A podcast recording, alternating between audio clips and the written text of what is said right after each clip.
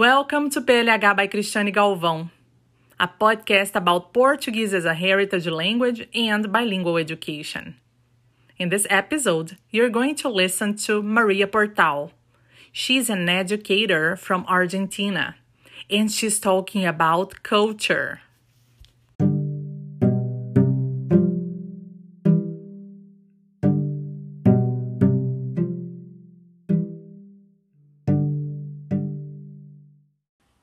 Maria was having problems with her internet connection the day we tried to Zoom and meet to talk, but she kindly sent me a recording with the answers to my questions for this podcast. So I'm going to read the questions to you so you can follow while she is talking.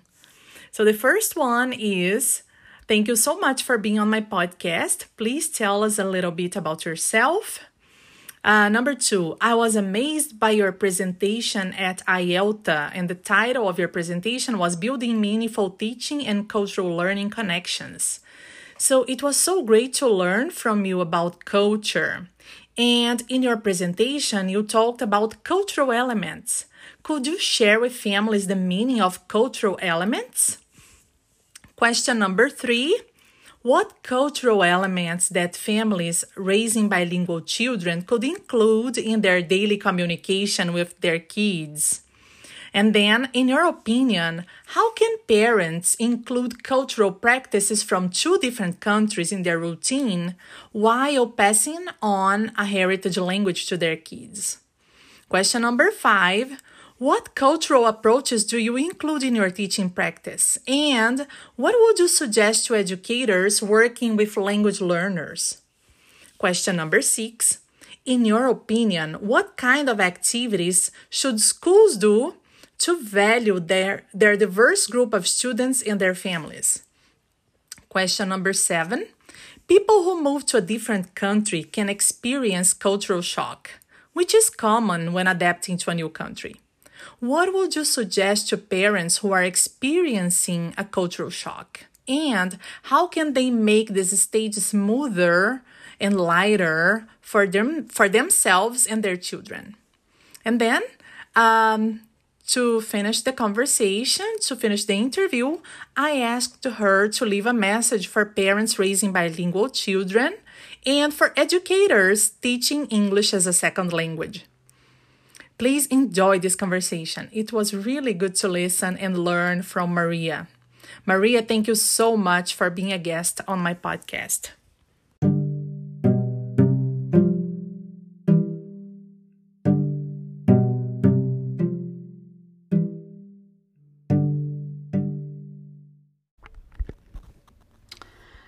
Hello, thank you for this wonderful invitation, dear Dr. Galvao. My name is Maria Gabriela Portal. I am originally from Jujuy, a province located in the northwest of Argentina. I am a teacher of English and Spanish instructor at university. I was a Fulbright scholar in the US back in 2010 and worked as a teaching fellow at Hamilton College, a university in upstate New York. I just finished my thesis project research on cultural identity at Ufasta University, and I am currently teaching English for tourism remotely to professional tour guides in the mornings. And I'm teaching English as a foreign language at an elementary school, my elementary school when I was a child, in the afternoon. Uh, I am so glad you enjoyed the presentation. As I was telling you, I was working on my thesis research about how teaching a foreign language can intervene in identity building and the most important cultural aspects that can help positively when learning the English language. The cultural elements which are integrated in our sometimes everyday context and identity personalities are symbols, rituals, traditions, legends, values, heroes, and myths.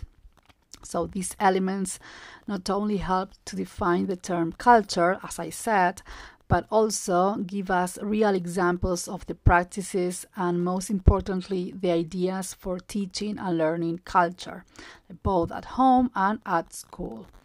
So, for example, the symbols in idiomatic expressions, uh, conversation styles, homemade artifacts, traditional dances, and landscapes.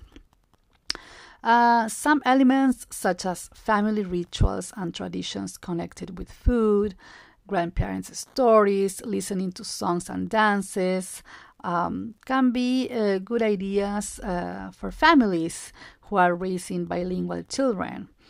Uh, in my personal experience with my nieces, for example, and homeschooling, I started lessons uh, dancing Argentinian folklore dances along with the ballet based in Manhattan via WhatsApp.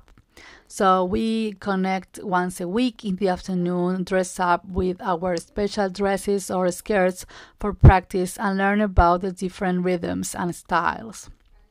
So, after taking lessons from August to November, we presented two pieces of dances and performed them in front of family who were present at home and friends virtually. So the artistic presentation was very meaningful because it was Traditions Week in Argentina and because the connection was from an English speaking country where Spanish is taking a great importance position and the Argentinians in New York are having a great representation in the Latino community and their solidarity and friendship is awesome. And particularly the particulars, the director of the ballet, Adriana, who had the time and predisposition to connect eh, and teach us. Uh, first time for her remotely from the US to Argentina. Um, now, talking about my opinion uh, about how families can include uh, cultural practices from different countries. So, this is a multilingual approach that can be learned uh, through cross cultural techniques such as using bilingual storytelling and watching movies. That is what I can say. Uh, there is one I was watching uh, with my nieces, and it was Kung Fu Panda last weekend, for example.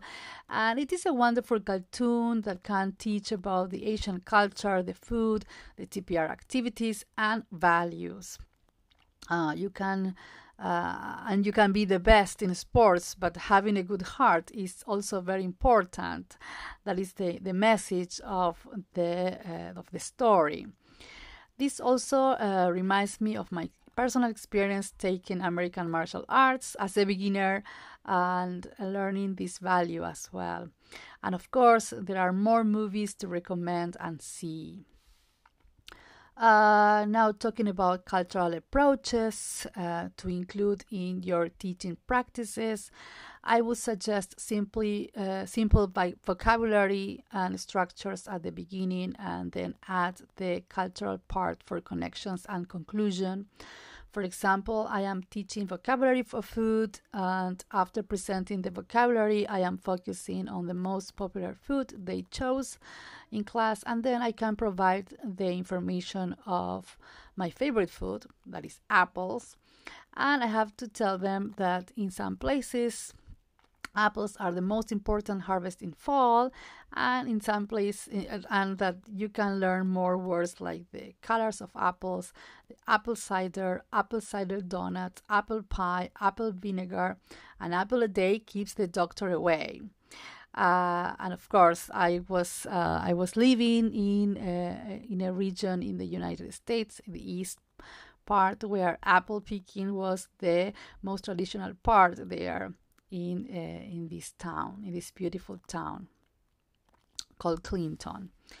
Um, and of course, now uh, continuing with uh, your questions, Professor uh, Galvao, I can say that, for example, the activities that schools should um, do to value, as you say, the diverse groups, I would suggest to work in teams and not isolated that sometimes can happen. Uh, and what I want to say is with this is uh, that we need to get informed as teachers with uh, what is happening in the other topic, in the other subjects, and what topics they are learning in the other subjects. As I said, for example, um, and this is uh, one important part, I think, because it's interaction with the other teachers.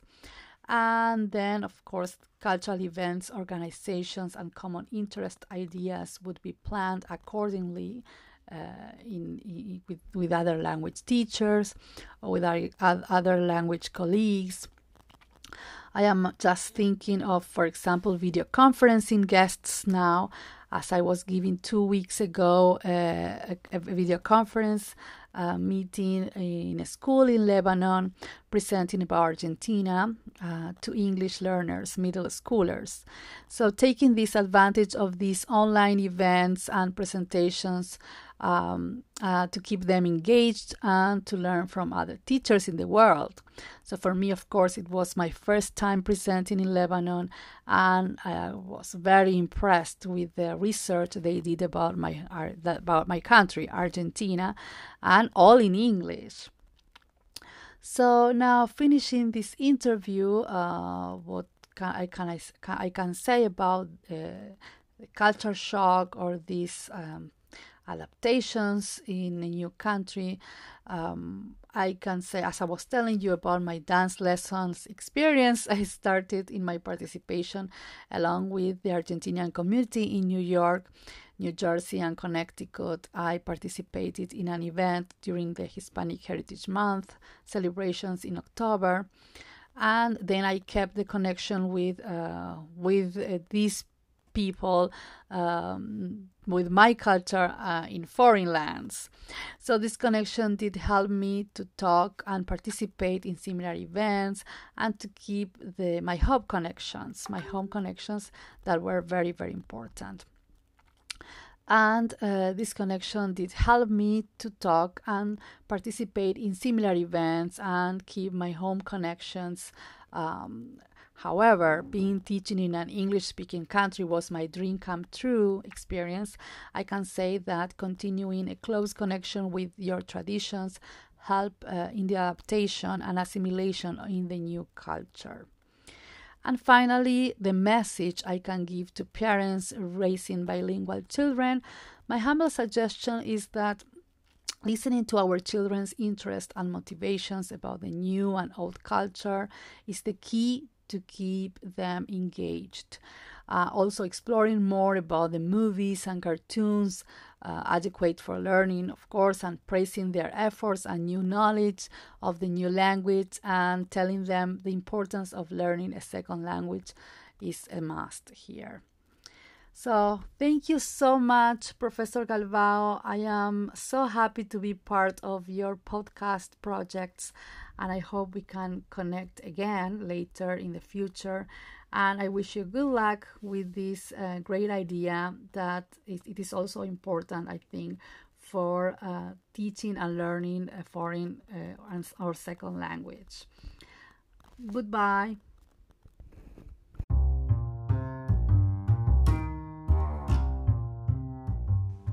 Thank you so much for listening to this podcast.